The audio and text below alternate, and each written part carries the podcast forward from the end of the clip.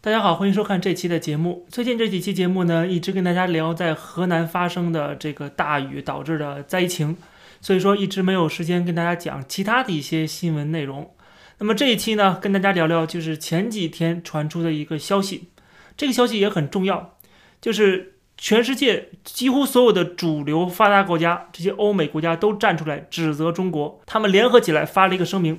这个声明是由美国、欧盟、英国、北约组织、日本、澳大利亚、加拿大、新西兰等等等等啊，几十个发达国家联合起来谴责中国政府主导在全球范围内进行网络攻击，其中就包括今年三月份对微软电邮系统的攻击。与此同时，美国司法部也起诉了多名中国公民，认为这些中国公民他们参与了在二零一一年到二零一八年之间。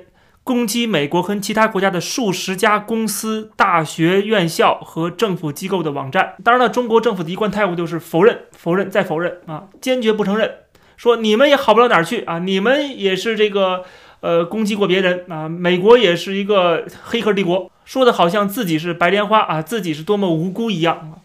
但是问题是，你能说这个全世界几乎所有的发达国家联合起来批评中国、谴责中国的时候？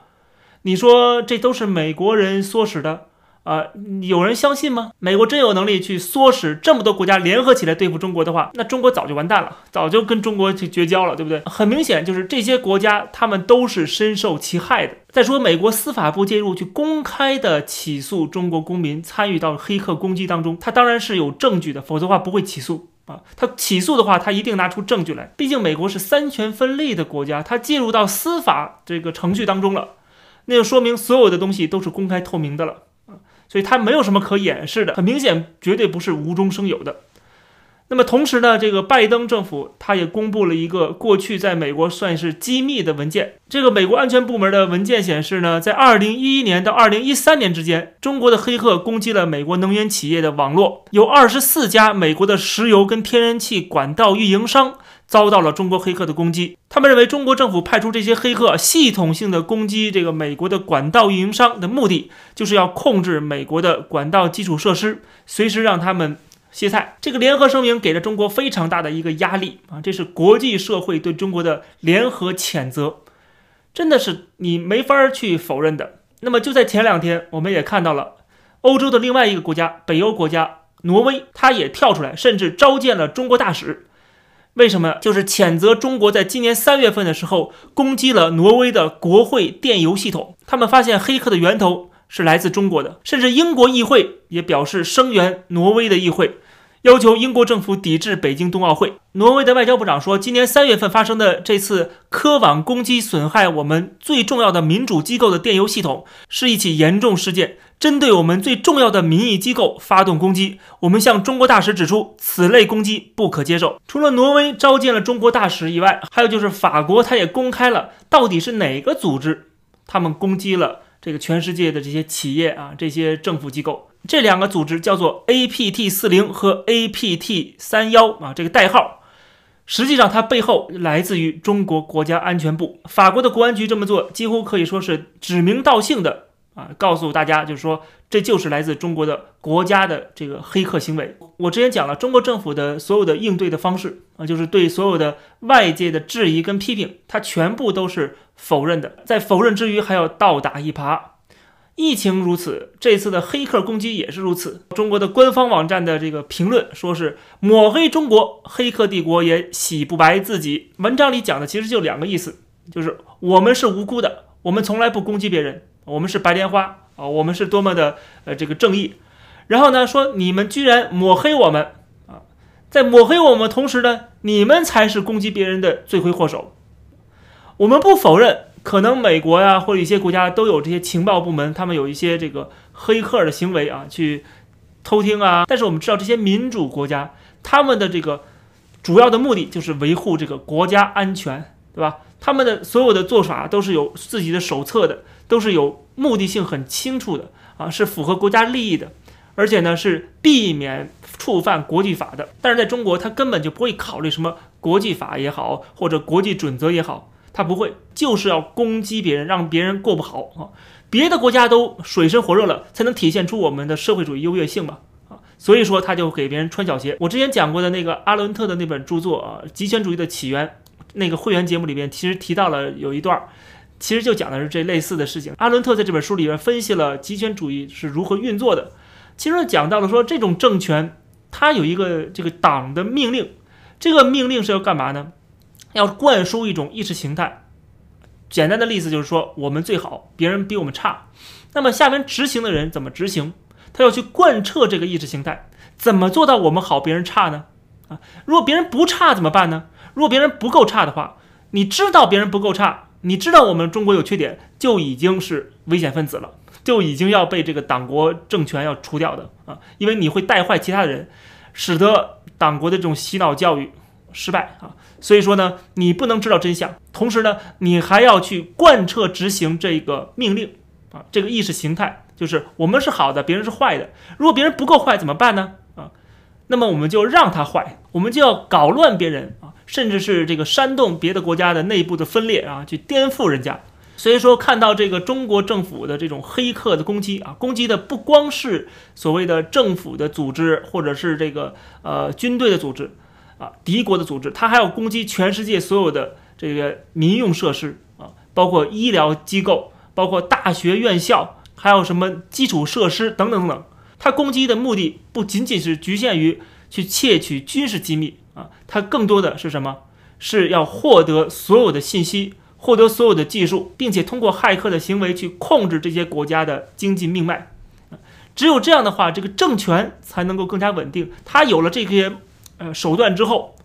他可以操控这些国家，他可以去搞乱这些国家，让这些国家自顾不暇，或者拿出这些东西作为一个要挟的把柄啊，就是说，你敢批评我们中国吗？你敢批评一句，我们立刻就可以让你的某个基础设施瘫痪啊。这样的话，大家都不敢批评中国政府了，对不对？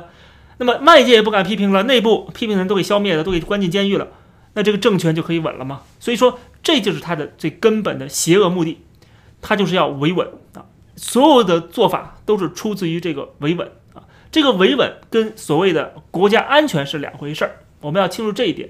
它维护的是这个政权的啊，包括这个政权最高层的他们的特权啊，而不是真正的有利于这个国家的利益、人民的利益。所以说，这个政权就一定会继续的这么做啊，他哪怕是在全世界被批评、被指摘啊，他也会继续这么做的啊，因为这是符合他的生存逻辑的。我看到澳大利亚的 ABC 就发了一篇文章的一篇分析啊，他写的是什么呢？就是美国跟他的盟友啊没法阻止中国的这个骇客网，但是这种联合的声明去谴责的做法可以 deeply embarrass Beijing 啊，严重的让中国难堪。但是我们话又说回来，让中国难堪，这是在国际舞台上啊，中国的形象已经是跌入谷底了啊，它再跌也跌不到哪儿去了啊，已经是成为邪恶帝国了。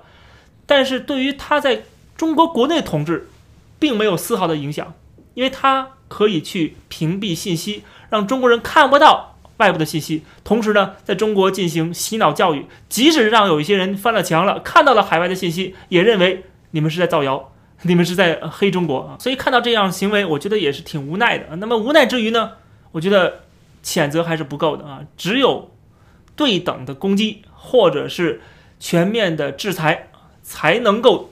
让中国收敛，或者是让中国就让这个政权感到痛。你如果只是一味的口头谴责的话，他不会因为你的谴责而收敛。他是一个完全不要脸的政权，他又不需要这个讨好人民，他又不需要选票，对不对？他在乎脸吗？不在乎脸啊！他又有各种手段让人民继续去拥护他啊，根本就不会在乎全世界的质疑。我们看到这个中国的媒体讲得很清楚啊。这些国家啊，哪怕是几十个发达国家，也不代表国际社会，啊，什么意思呢？它暗含的意思就是说，你得把那些非洲的、亚非拉的这些二三流的国家都算上去啊，才能代表国际社会，对吧？除非是联合国集体谴责，才能代表国际社会啊，它是这个意思。那么，真的中国人是相信的，觉得确实如此啊！你必须联合国谴责才算国际社会。你们这几十个发达国家算什么呢？你们是一个小圈子。但是问题是，国际政治的现实并不是如此。这几十个发达国家就是代表国际社会了，这些国家就代表了这个全世界最先进的生产力和最高度的文明。我们一直说，很多国家没法联合起来对付中国，我觉得这是早晚的事儿啊。即使现在还没有走到那一步，美国也许没有这个能力去说服这些国家跟美国站在一起啊。或者说呃会花很多的时间，会花很多的成本去这么做。